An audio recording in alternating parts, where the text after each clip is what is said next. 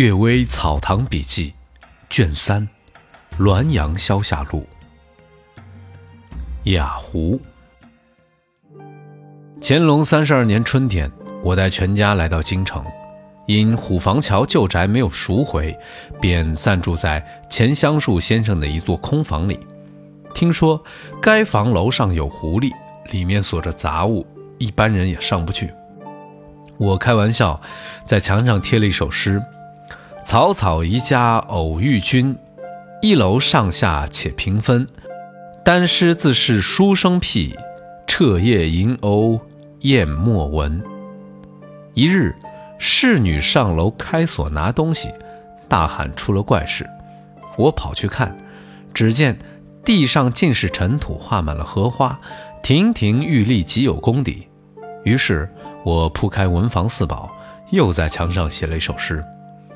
仙人果是好楼居，文采风流我不如。心得无间三十幅，可能一一画符局。几天后开门查看，纸笔原封不动。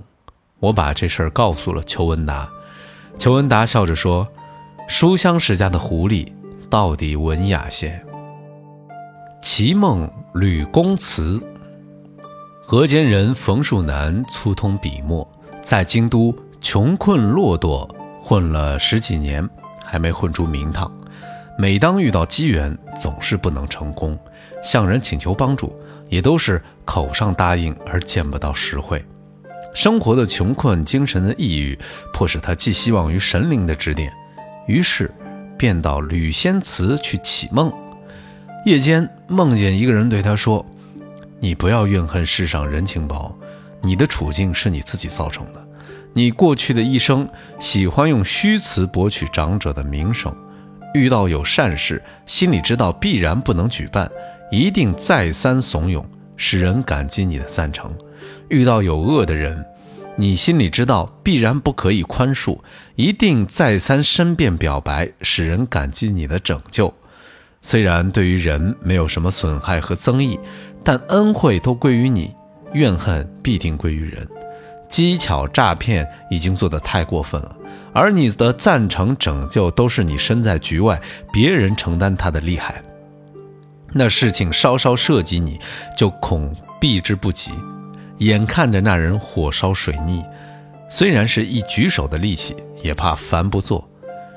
这心还可问吗？鬼神的责备人，一二件事的过失，还可以用善行相抵。至于罪在心术，则为阴间法令所不容。今生已经无望，勉力修未来可以。后来果然饥寒而死。甘蒲变，史松涛先生名字叫茂，是华州人，人官到太常寺亲，和我的先父姚安公是好朋友。